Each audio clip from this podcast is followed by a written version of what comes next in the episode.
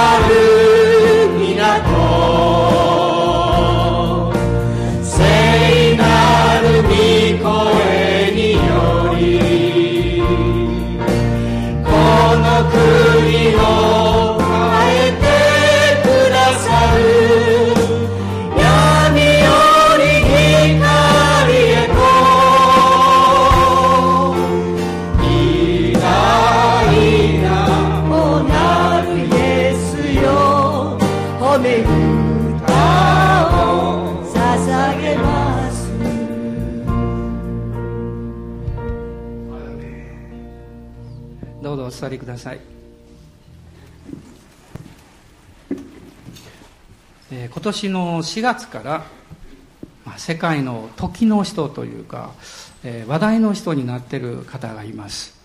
皆さん何人かの方ご存知かも分かりませんが、えースーザン・ボイルという婦人の方ですね。で彼女はスコットランド出身の労働者階級の、まあ、貧しい村の、えー婦人の方です。今はあの彼女は今48歳になったところですけど猫と2人で暮らしているという、まあ、そういう方なんですね。この4月に、まあ、英国で、えーこのオーディション番組ですけども「ブリテンズ・ゴット・タレント」という、まあ、こういうあの番組、えーに応募しましてで彼女がその会場に現れた時にですねみんなびっくりしたんですね。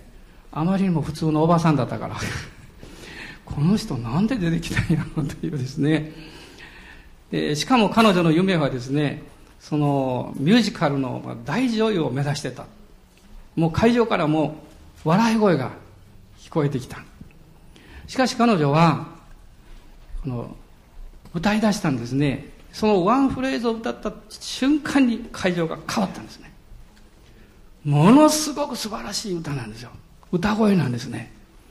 もう会場も3人のこの中心的な審査員も最後は立ち上がって、スタンディングオベーションと言いますけどもう拍手喝采ですね。ものすごい、えー私もその歌声を聞きました。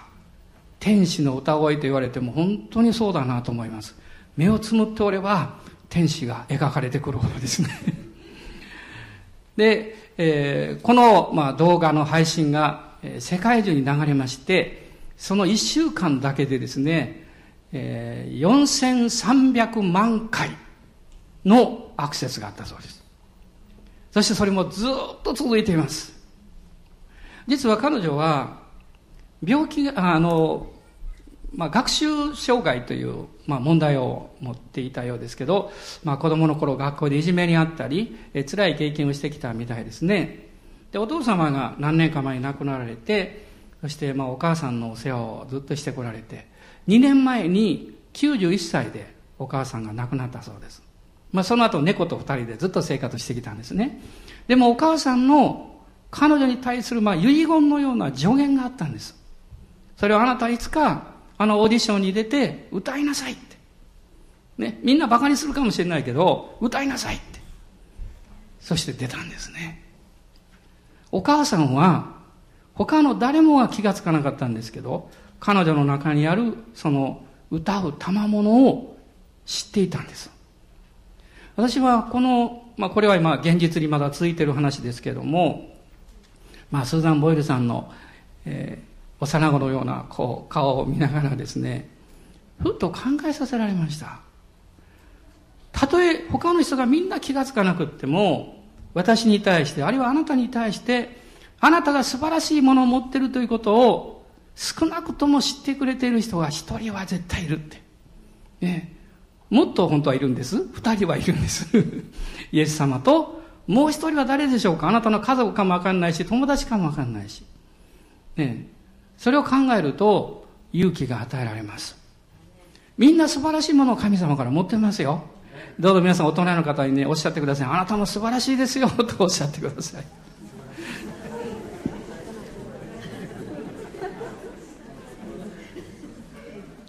私の言ってることを確かめたい方はぜひあのインターネットで YouTube かなんか開いてですね、えー、この歌声を聞いていただきたいと思う。圧倒すると思います。すごいなと思います。そしてきっと思うでしょう。人は見かけにおらんって もうすごいですね。まあ、今日はあのマタイによる福音書の8章の5節から13節のところを、えー、まずご一緒に読んでいきたいと思います。マタイによる福音書の8章の5節から13節のところです。ここには百人隊長が出てきます。今日はこの百人隊長の信仰ということについて御言葉から学んでいきます。5章から10あごめんなさい 5, 5節から13節まで8章ですね。お読みください。イエスがカペナウムに入られると一人の百人隊長が身元に来て懇願して言った。主よ私のしもべが中部闇で家に寝ていてひどく苦しんでおります。イエスは彼に言われた。行って治してあげよう。しかし百人隊長は答えて言った。主よあなたを私の屋根の下にお入れする資格は私にはありません。ただお言葉をいただかせてください。そうすれば私のしもべは治りますから。と申しますのは私も権威の下にあるものですが私自身の下にも兵士たちがいましてその一人に行けと言えば行きますし別の者に来いと言えば来ます。またしもべにこれをせよと言えばその通りにいたします。イエスはこれを聞いて驚かれついてきた人たちにこう言われた。誠にあなた方に告げます。私はイスラエルのうちの誰にもこのような信仰を見たことがありません。あなた方に言いますがたくさんの人が東からも西からも来て天の御国でアブラハムイサクヤコブと一緒に食卓に着きます。しかし御国の子らは外の暗闇に放り出されそこで泣いて歯ぎしりするのです。それからイエスは百人隊長に言われたさあ行きなさい。あなたの信じた通りになるように。するとちょうどその時そのしもべは癒された、まあ、この物語はルカによる福音書の7章の1節から10節の中にも出てきます。ただ一つ違うところがありまして、ルカによる福音書の方では、百人隊長が直接イエス様のところに行ったのではなくって、百人隊長は長老たちを使わした。そして途中でまた友人たちを使わした。でこういうふうにあの書かれています。その点が違うんですね。でも大事なポイントはそういうことではなくって、百人隊長の信仰だと思います。で、この物語というのはどういうふうに起こったかと言いますと、実はその少し前にイエス様が山に登られて弟子たちを教えられたわけです。これが有名な三条の水訓と言われているものですね。そしてその山から降りてきましたときに、え悪霊に好かれた男の子がいて、まあ、お父さんがですね、癒してくださいという、まあ、こういう話があります。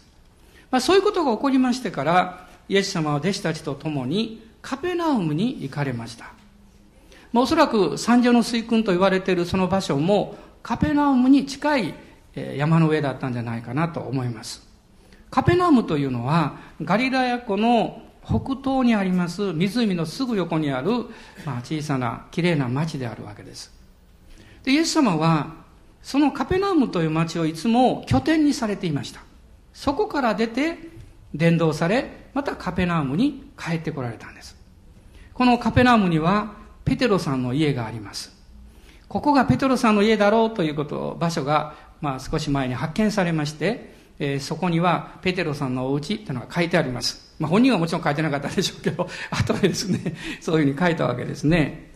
そして、このカペナームには立派なし、えー、街道ですね、えー、このシナゴグがあります。その柱がまだ残っています。屋根はもうありませんけど。で、この百人隊長はどういう人だったかっていうと、とっても親切な人で、あの、このルカによる福音書の方には詳しく書かれているんですけども、また、マタイデの方はこの8章の8節の方ですね、8節にあの書かれていますが、彼はこの街道をユダヤ人のために建ててあげた人なんですね。ですから、そのユダヤ人たちもイエス様にこう言っています。この人は、えー、この人はですね、あの、あなたによって良いことをしていただく、そういう資格のある人なんですよ、ということを言ってます。これはまあ、ルカデンの方でしょうかね、に書かれております。で、彼は、どういう人かっていうと、やはり、まず、憐れみ深い人であったということです。神様の憐れみがあなたの人生を捉えますと、あなたも神様の憐れみを受けるようになります。憐れみを受ける受け取った人の印は、優しくなるということでしょう。おそらく親切だということでしょう。そしてその親切さや優しさというものは、あなたよりも力のない人に対して表されていくものだと思います。世の中には逆の人たちがいます。力のない人に偉そうにする人。力のない人を虐待する人。ね、あるいは何か意地悪をしてしまう人。どうぞ皆さん、そういう生き方はしないでください。なぜかっていうと、それは悪いことだからですという単純なものではありません。あなたがそうしますと、あなたは神様からきっと裁きを受けるでしょう。それだけではなくて、神様から受ける祝福を失ってしまいます。憐れみ深い人は、良いことをするだけではなくって、あるいは人々に感謝されるだけではなくって、神様から祝福を受けます。彼はそういう人でした。そして、へりくだった人だったんです。この8節にありましたように、イエス様に対して、主よ、あなたを私の屋根の下にお入れする資格は私にはありません、と言いました。その当時の社会的立場から言えば、百卒長の方がはるかに上です。イエス様は、まあ、ナザレ出身の一階の大工の息子、まあ、人々に先生と呼ばれていたとしても、力と権威は百卒長の方がはるかに上であるわけです。しかし彼は、そういう外側の人の姿を見るんじゃなくって、その人の中にある何かを見ていました。イエス様を見たときに、あるいはイエス様の話を彼も聞いたことがあったんでしょう。その話を聞くときに、この方は私が本当に尊敬すべき人だと最初に思ったんだと思います。そしてイエス様のことをいろいろ聞いて考えて、そして人々からメシアについて話を聞いているうちに、あ、この方が救い主に違いないというふうに彼は考え始めたんです。霊的な真理というものは、情報と頭の理解によって捉えられるものじゃないんです。霊的真理は、あなたの中にある霊的な直感力によって判断します。私は実はクリスチャンになる前に、あるあの、日本の神道系のですね、ある宗教のところに行ったことがあります。別に宗教に関心があったわけじゃなくて、その宗教の中に、えー、大きな場所がありましてね。で、そこにたまたま、あの、お店が出てたんで行った行ったんですね。そうしますと、写真クラブって書いてあったんです。で、私写真が好きだったんです。だから、よく一人で自転車乗ってですね、夏なんかも暑いのに、えこの工業、工場地帯とか行きましてね、写真を撮って、まあ、組写真とか言うんですけど、そういうのを作ったりしておりました。ですから、あ、写真クラブにあるんだったら入ろうかなと思って、私はあの訪ねに行ったんです、事務所に、その宗教の。どうしたら入れるんですかって聞きましたら、あの、まず入信してくださいって言われたんです。で、別に私は何も抵抗はなかったんですけども、本能的にですね、いや、そうしない方が良いと思ったんですね。ここは違うと思いました。でも、教会に行った時に、まあ、宣教師の方のお家に初めに行きましたけども、そこで牧師先生に会って教会に行って、そしてイエス様を信じませんかと言われた時に、私は信じました。抵抗がなかったわけじゃありません。その抵抗というのは不安がありました、確かに。まだ若かったですから、クリスチャンになってこれから大丈夫かな。でもその大丈夫かなというのはですね、キリスト教、クリスチャンとして生きるというのは、立派な生き方をしなきゃいけないんだと思っていたので、自分に自信がなかったからそう思っただけなんです。別に嫌だったわけじゃないんですね。でも私の心の中にある深い何かが私に語りかけました。ここに真理がある。そして、聖書の中でイエス様が語っておられる私は道であり、真理であり、命なのです。この御言葉が私の心の中にスーッと入ってきました。私は信じようと思いました。その瞬間にものすごい喜びが湧き上がってきました。何が起こったんでしょう？イエス・キリストの御言葉が私の魂の中に入ってきたわけです。神様の御言葉があなたの頭にだけ入るんじゃなくって、あなたの心の中に、あなたの魂の中に入ってくるときに、あなたの人生の中に変革が起こります。あなたが変わり始めます。そして、この御言葉があなたの魂の深いところに入ってくる入り口が信仰なんです。信仰です。信仰というのは、聖書の御言葉をあなたが、あなたの耳で聞き、頭で考えるということではありません。それには信仰は別に必要ありません。耳を開けておれば入ってきます。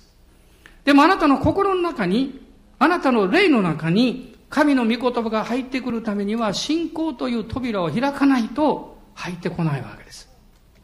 この百人隊長の素晴らしさはそこにあります。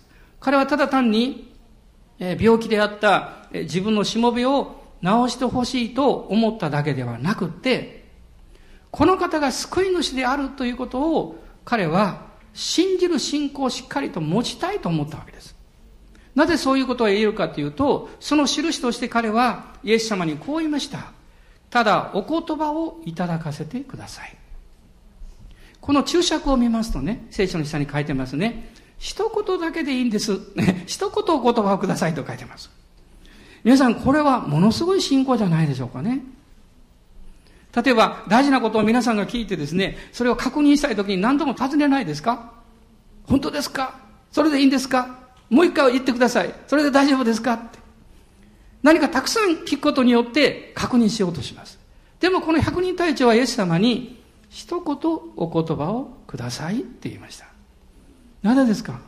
彼の中に信仰があったからです。つまり、あなたの中に与えられている信仰は、神が語られる御言葉に触れた瞬間に確信を持つんです。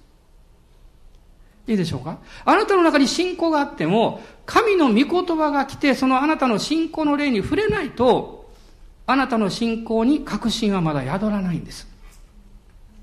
命というのは、私たちのを生かしていきますね。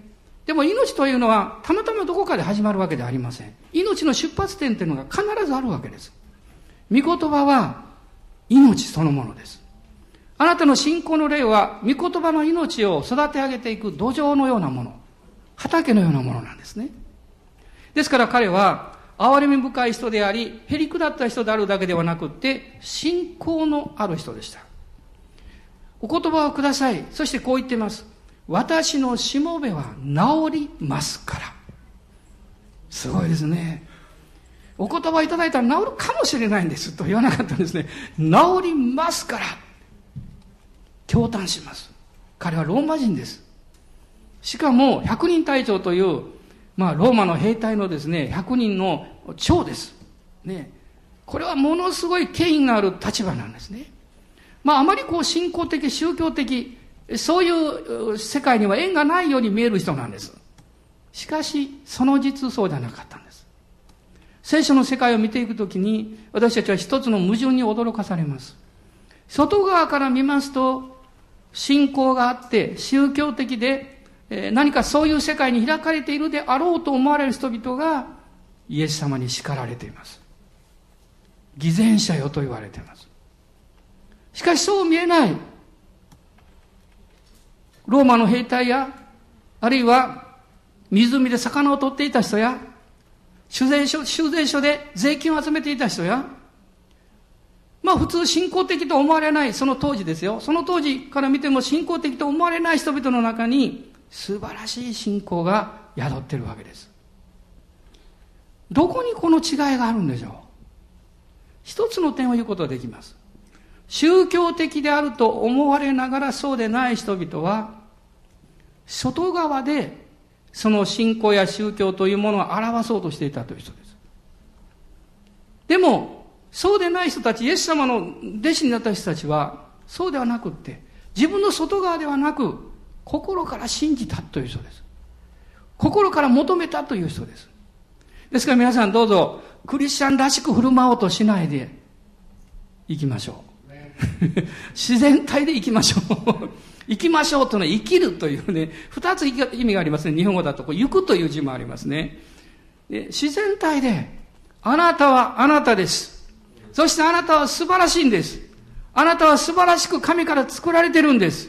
だからそのように生かされて生きましょう。自然体で生きましょう。どうぞ大人の方もおっしゃってください。自然体で生きましょうって。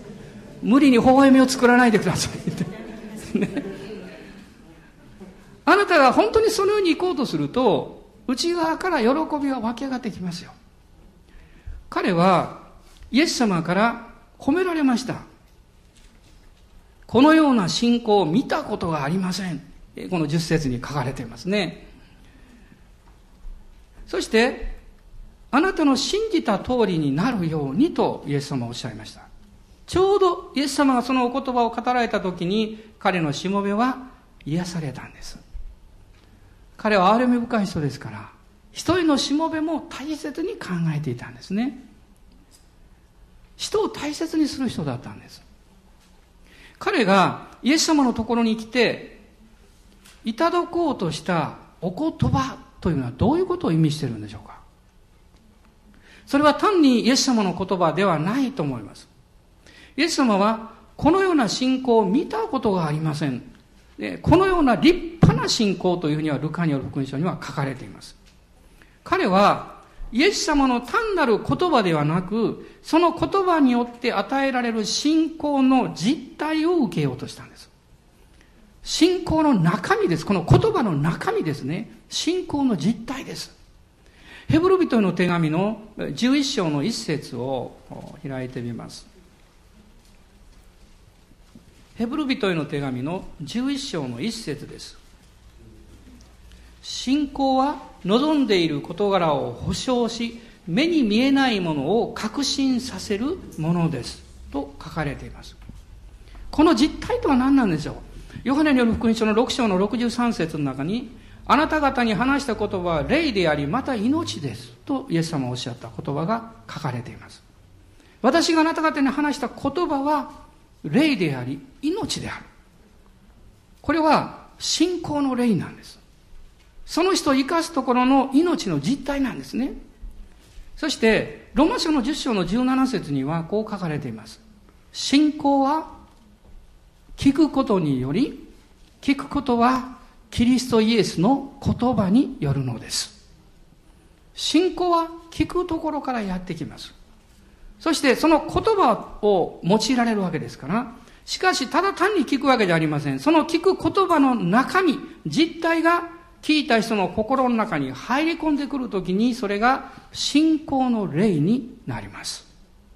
まあ、英語では substance という言葉ありますね。 substance of things と書いてますが、その、望んでいる事柄を確信するというところには英語ではその言葉が使われています。私たちが信じるということは、ただ単に聞いたことを信じてるんじゃなくて、その実体、命というものを受け取って、それを自分のものにしているんだというわけです。詩篇の29編の4節を開いてください。旧約聖書の詩篇の29編の4節です。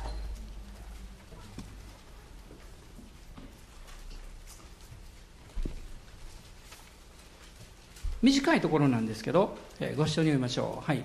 主の声は力強く、主の声は威厳がある。主の声は力強くと書かれています。私、英語の聖書をちょっと読みましてね、こっちの方がかっこいいなと思いましたけど、The voice of the Lord is powerful と書いてます。パワフルって日本語になってるんですよ。力強い皆さん一緒におっしゃってください。パワフル。パワフル。神の言葉はパワフルなんですよ。力強い。主の言葉があなたの中に来ますと、主の言葉は単なる言葉ではないんです。私たちの社会、もう毎日言葉がもう飛び交ってます。今ここにも電波を通してですね、もう言葉がうわーっとこう飛び交ってるわけです。でも命のある言葉、実体のある言葉は一つだけです。ロゴスと言われる方、イエス・キリストの御言葉です。あなたが信仰によってこのお言葉を受け入れるならば、この言葉はあなたの中に入って実体を与えます。信仰の霊を与えます。そして命を与えてくれます。実は、私が時々申し上げていくようにですね、例えば礼拝でもそうですけど、皆さんが礼拝に参加されるときに、二つの耳が必要です。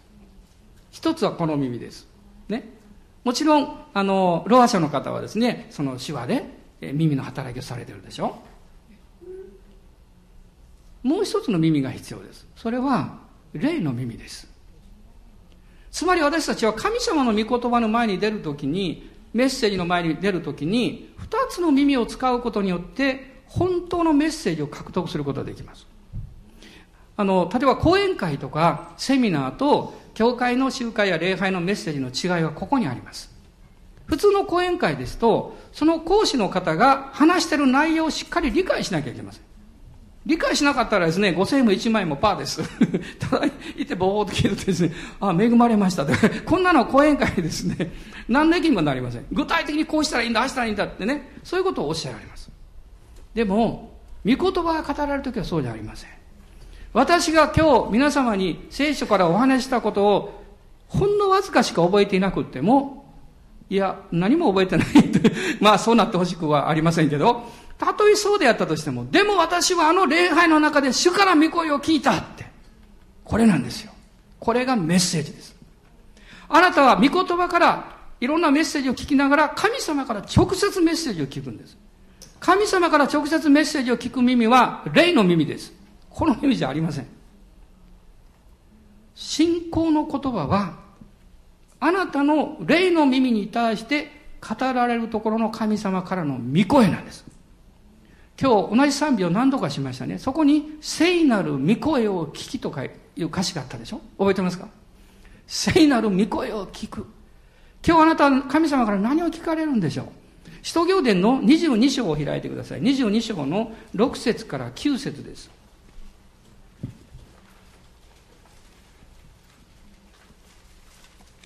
使徒行伝22章6節から9節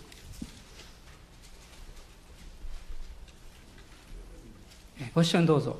ところが旅を続けて真昼頃ダマスコに近づいた時突然天からまばゆい光が私の周りを照らしたのです。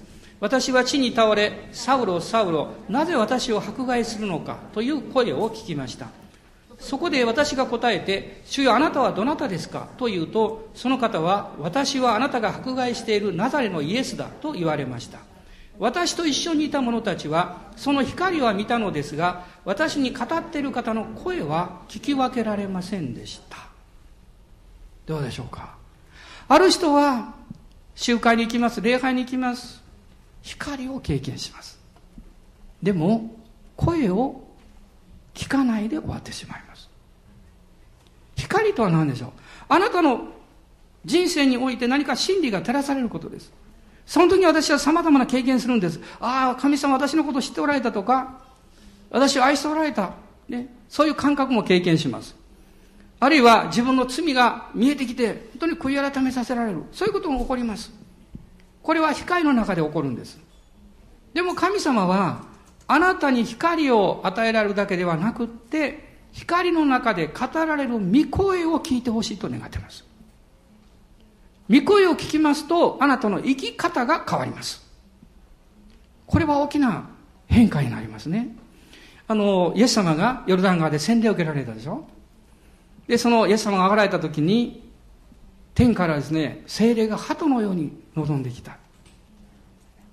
人々はそれを見てびっくりしたと思います。なんだろうこれはって。しかし大事なことはその後にあります。その後で天から声があった。これは私の愛する子、これに聞け。と父なる神様おっしゃいました。もしあなたが恵まれたいだけであれば光で十分です。しかしあなたの人生が変えられたいならば、御声を聞く必要があります。パウロは声を聞いたんです。そして彼は今までやってきた自分が迫害してきたことは全て間違いであったということに気づかされました彼は行き詰まったんです。実際目が見えなくなったその時。そして祈り始めたんです。誠の神様祈り始めたんです。百人隊長はイエス様に御言葉の声ではなくその実態を受けようとしました。信仰の霊を得ようとしたんです。神様のこの御声があなたの中に入り込んできますとその御声はあなたの人生に大きな考え方の変革をもたらしますまあ、時々こういう質問を受けるんですね。あの、主の御声と自分の思いと、どう、どう違うんでしょうか？ね。私たちは三つの声を聞く機会を持ってるわけです。サタンの声、この世の声、誘惑の声ですね。一つがあります。そして自分の声です。もう一つは精霊の声です。一番多いのは多分自分の声なのか、精霊の御声なんか分からないということでしょう。自分の声、人間の霊から出てくる声というのにはいくつかの特徴があります。まず第一にそれは自分中心であるということです。それから確信がないということです。声は聞くんだけど不安があるということなんです。皆さん、精霊によって御声を聞いた時には不安なんかありません。聞いた瞬間に確信が来ます。聞いた瞬間がもう確信の時なんです。人間の声は聞けば聞くほど不安になります。そのようにうまくいくんだろうかとかですね。本当にそうなんだろうかとか。ですから、聖霊の御声を聞くためには、自分の声をシャットアウトする必要があります。自分の声ってうるさいんです。いろいろ言ってくるんです。あれしよう、こうしよう、あしよう、こうしよう。ね。なぜだ、なぜだ、誰が悪いんだ、とかですね。この間私あるメッセージを聞いておりました。アメリカの牧師先生ですけど、非常に面白い話をしてました。子供さんがまだ3歳の時だったそうですけど、あの、アメリカの、あの、方の生活、あの、冷蔵庫大きいですよね。ものすごくでかいですよねであのたくさんあの買ってですねいろんなものがこう冷凍されてますねジョンさんそうですね であのある時ですね子供が3歳の時にちょうどいろんなものを買い出ししてきてですねもういっぱい冷凍庫とかもいっぱい入ってたの3歳の息子がねいたずらで冷蔵庫のスイッチ切ってしまったそうして夕方ね奥さんがねあっと開けたらじゃあですよ。もうみんなもうね、もうなんていうか、回答というよりも、なんていうんですかね、めちゃくちゃなったですね。これは弱ったと思ったそうです。たくさんのものを買ってましたから。で、それで、回るとこ問い合わせをしたそうです。これもう一回こう、冷凍したらうまくいくでしょうか聞いたら、いや、それダメですってね。もう味も落ちるし、品質も悪くなるし、ダメですって。そしてこう言われたそうです。食べるか、捨てるかですって。ほっといたら腐りますから。食べるか捨てるかです。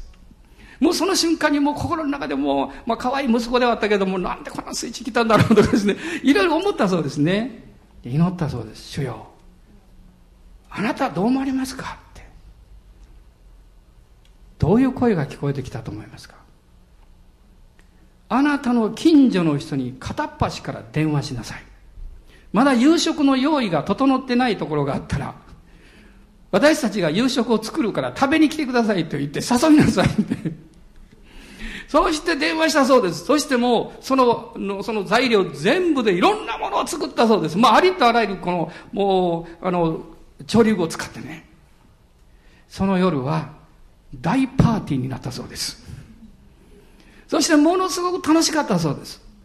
もう彼らがもう期待していた以上のですね、素晴らしい喜びと交わりが近所の方や親戚の人たちや、みんな喜んでくれたそうです。どうしどうしてこう今晩急に招いてくれたんですかって。ね。そうすると彼が言ったそうです。これはね、3歳の息子のおかげなんですよって。彼に感謝してくださいって。その先生こうおっしゃいました。もし私が主の御声を聞こうとしていなかったら、もう私も家内も心の中に怒りが満ちてきてですね、なんでこんなことしたんだって腹を立てて怒って、その夜は不機嫌な顔をして、ブスッとして、ね、いうあの一夜を過ごしたことでしょうって。主は、あなたの身の上に起こるすべてのことに関して関心を持っておられますよ。信じますか？でもあなたは、あなたの上に起こってくることに関して関して神様が関心を持っておられることを知ってますか？それを知らなければ、主よ今これは私の目にはまあとんでもない状況ですよって。ね。もうむちゃくちゃになってますと これどうしたらいいんでしょうかって。尋ねることはしないでしょうね。神の御声が御言葉としてあなたの人生の中に入ってくるときに三つの大きな変化が起こってきます。本来のメッセージはここからなんですけどポイントにまとめます。時間の関係もありますけどね。どうも最近ね序論が長すぎて困ってます。まあでも何か神様からメッセージを聞いていただけたら幸いだと思うんです。まず一つはあなたの人生に信仰の確信を与えるということです。あなたが聖書の言葉を聞いても御言葉があなたの魂の中に入ってこないと確信はやってきません。資源の112編を開いてください。資源の112編です。6節から8節までを読みたいと思います。112編の6節から8節。すごいことが書かれていますよここには。どうぞ。彼は決して揺るがされない。正しいものは常しえに覚えられる。この人は悪い知らせを恐れず主に信頼してその心は揺るがない。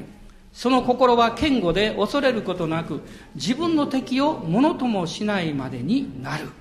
アーメン。この人は悪い知らせを恐れないと言ってます。悪い知らせたくさんありますね。恐れない。しかも自分の敵をもものともしないまでになると書かれています。恐れないということです。たじろがないということです。この人ってどういう人なんでしょう。一節に書いてます。幸いなことよ。主を恐れその仰せを大いに喜ぶ人は。主を恐れ、仰せというのは主が語られることです。主の語られる御言葉を聞く人はということです。主の語られる御声を聞く人は、悪い知らせも恐れない。どうしてですか？その心の中には、良い知らせがすでに届いているからです。良い知らせが届いているから。悪い知らせが入る余地がないからです。しかしあなたの心の中に良い知らせが届いていないと、悪い知らせが来るとすぐに支配されてしまうんです。そしてそれに脅かされてしまいます。振り回されてしまうんです。御言葉は、あなたの人生に確信を与えます。私は若いからそんなことなくても大丈夫だろうと思う人とんでもないです。あなたの若い日に御言葉をしっかり受け止めてください。御声をしっかり聞いてください。そうすればあなたの人生は確立した祝福されたものになります。二つ目は、神の御言葉が御声としてあなたの中に入ってくるときに、あなたは主のように変えられていきます。主のように変えられていきます。第二コリントの3章の18節を開きましょう。第二コリントの3章の18節です。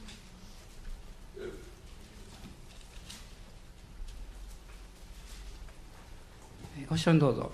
私たちは皆顔の覆いを取り除けられて鏡のように主の栄光を反映させながら栄光から栄光へと主と同じ形に姿を変えられていきます。これはまさに御霊なる主の働きによるのです。栄光から栄光へと主と同じ形に姿を変えられていきます。と書いてます。それはなんかちょっと鼻が高くなったりとかそんなことじゃないですね。そうじゃなくってその人の生き方が変わっていくということです。あなたに対する周りの人々の印象が変わってきます。私は熱心なクリスチャンでした。救われて特に2年ぐらいはものすごく超熱心でした。立法的なほど熱心でした。ものすごく人を裁くのが得意でした。すぐに目立ちましたから。ここ間違ってる。あの人ここ間違ってる。でね、ここ違う。すぐに分かりました。ですから人々は近寄るのを恐れました。あの兄弟のところに行くと怖い。でもその中で自分が悩んで行き詰まって十字架が分かりました。私は恵みによって生かされてるんだということに気がつきました。神様の前にへり下ってもう大声吐いて泣き大声を出して泣きました。涙っていいですね。いろんな垣根を取っ払ってくれます泣いたことのない人は神様の愛があんまりわからないと思いますよ。私はメッセージの時でもよく涙が出てきます。だから眼鏡が曇るんです。うどんを食べる時と一緒です。で、私は本当にイエス様が大好きになりました。それまでは何か司令官でした。ってですね、従っていく。でもその時からは司令官だけじゃなくって、私の素晴らしい兄になってくれました。私の救い主ですよ。でもイエス様は長子ですから。私はね、まあ次男か三男か分かりませんけど、兄弟。私の友であるイエス様が分かりました。私はリラックスしました。頭に下ろしました。もう前のことをどうこういいんじゃなくて、神様に信頼したらいいんだって分かりました。私が指図したり、私が指摘する必要なんか何もないって神様が教えてくださるんだから、その人。すごく楽になりました。私の知らない間に私の印象が変わったみたいです。会社に行ってますと、会社に行きますと、しばらくして、同僚がある時、私の顔をしげしげ見ながら言いました。福野君、君最近人間らしになったな。って言いました。人間らしになったって、どういうことかなと思いました。でも、なんとなく嬉しかったです。イエス様あなたをロボットにしようとか、何かものすごい法理法理の政治にしようとか、そんなことを考えとられないでしょう。あなたらしく、キリストの見姿に変えられたあなた。神様の愛と恵みを経験して生きるあなた。そういう人生に変えようとしていらっしゃいます。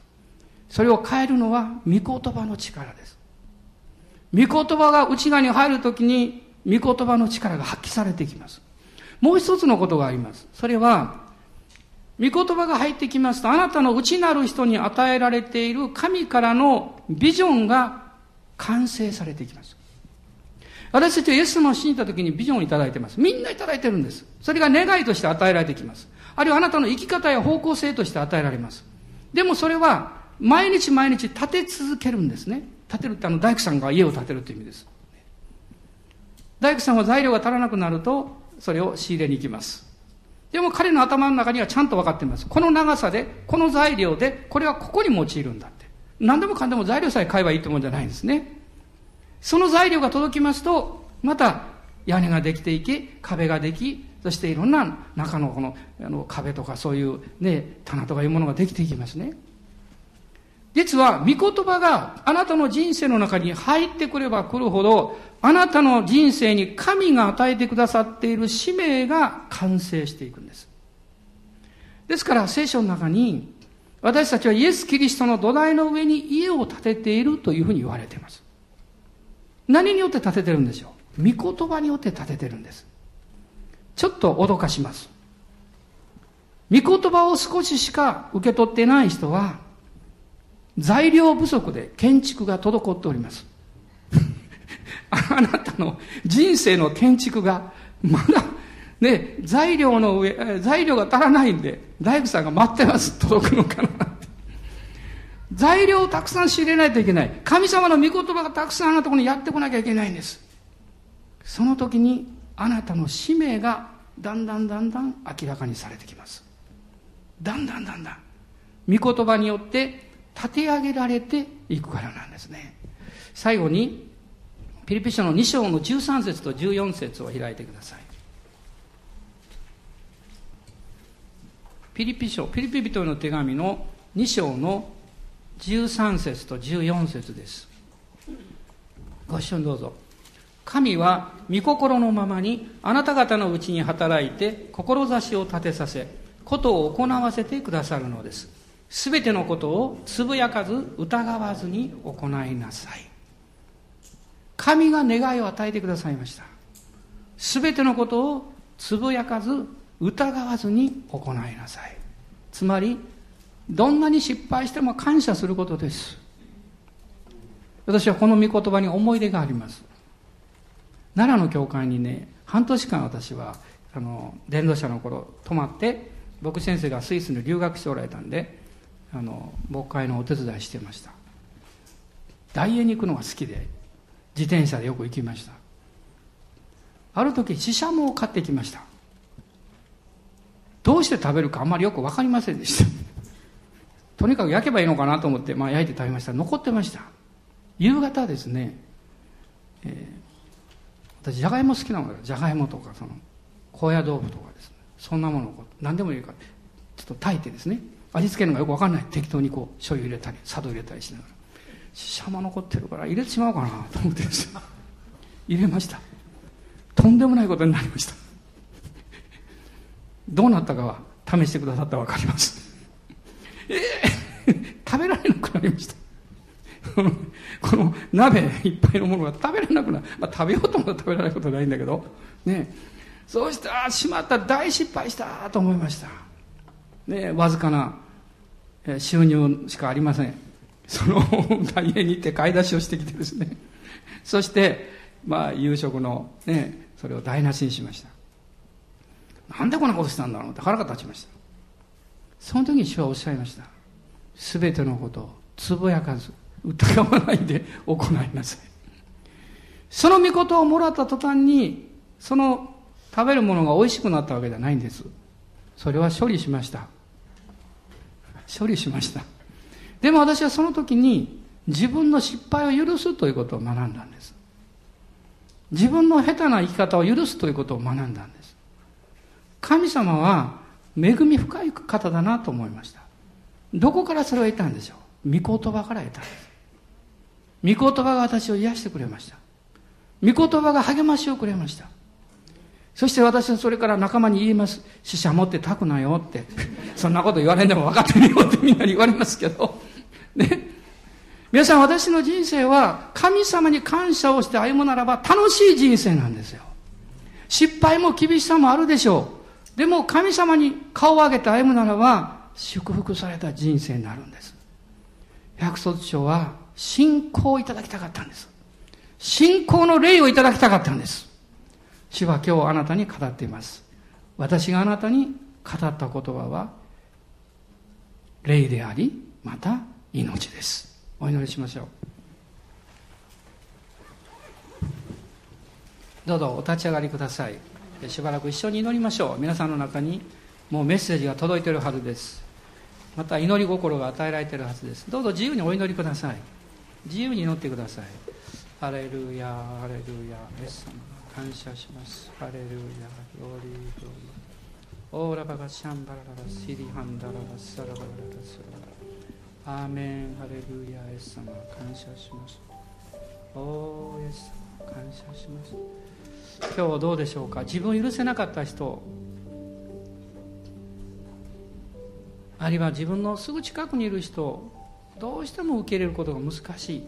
そういう戦いを持っておられる方おられないでしょうか？主の御言葉をいただいてください。御言葉が力を与えてくれます。御言葉が恵みを届けてくださいます。愛する愛を与えてくださいます。ハレルヤイエス様感謝します。おーイエス様感謝します。ハレルヤ今あなたが自分の人生を祝福してください。自分の人生をイエス・キリストの皆によって祝福しましょう。祝福された人はそれを分かち合いたいと思います。それを与えたいと思うようになります。主の祝福が流れていくでしょう。ハレルヤ。アーメン。感謝します。ハレルヤ。ハレルヤ。ハレル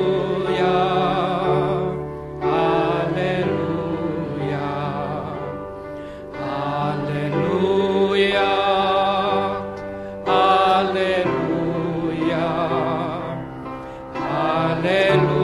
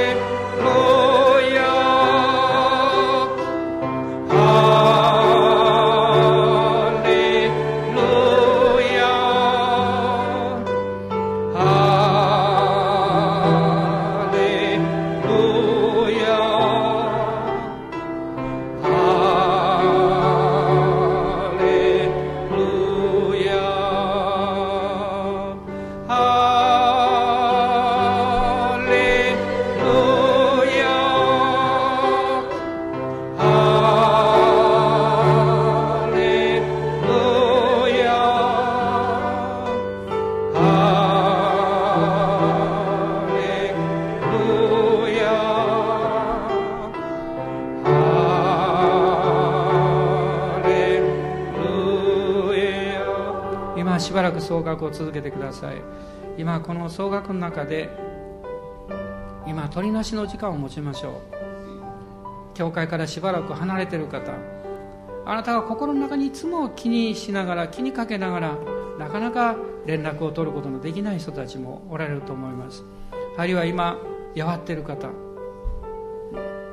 そういう人たちのため祈りましょう。主があなたに祈るように導かれている方のために祈ってください。そして主が導かれるならば何らかの行動を起こしてください。ハレルヤ。イエス様に感謝します。おー主よ感謝します。ハレルヤ。オーラバシャラバラスオーラミリハンド特にイエス様から離れている人がリバイブされるように信仰が回復されるように滅びに向かっていく人々が永遠の命に出会うようにおー主よ。ハレルヤ。イエス様の皆によって祝福します。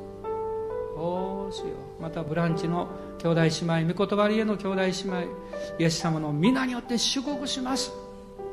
祝福します。アーメン。アーメン。アーメン。アーメン。アーメン。アーメン。感謝します。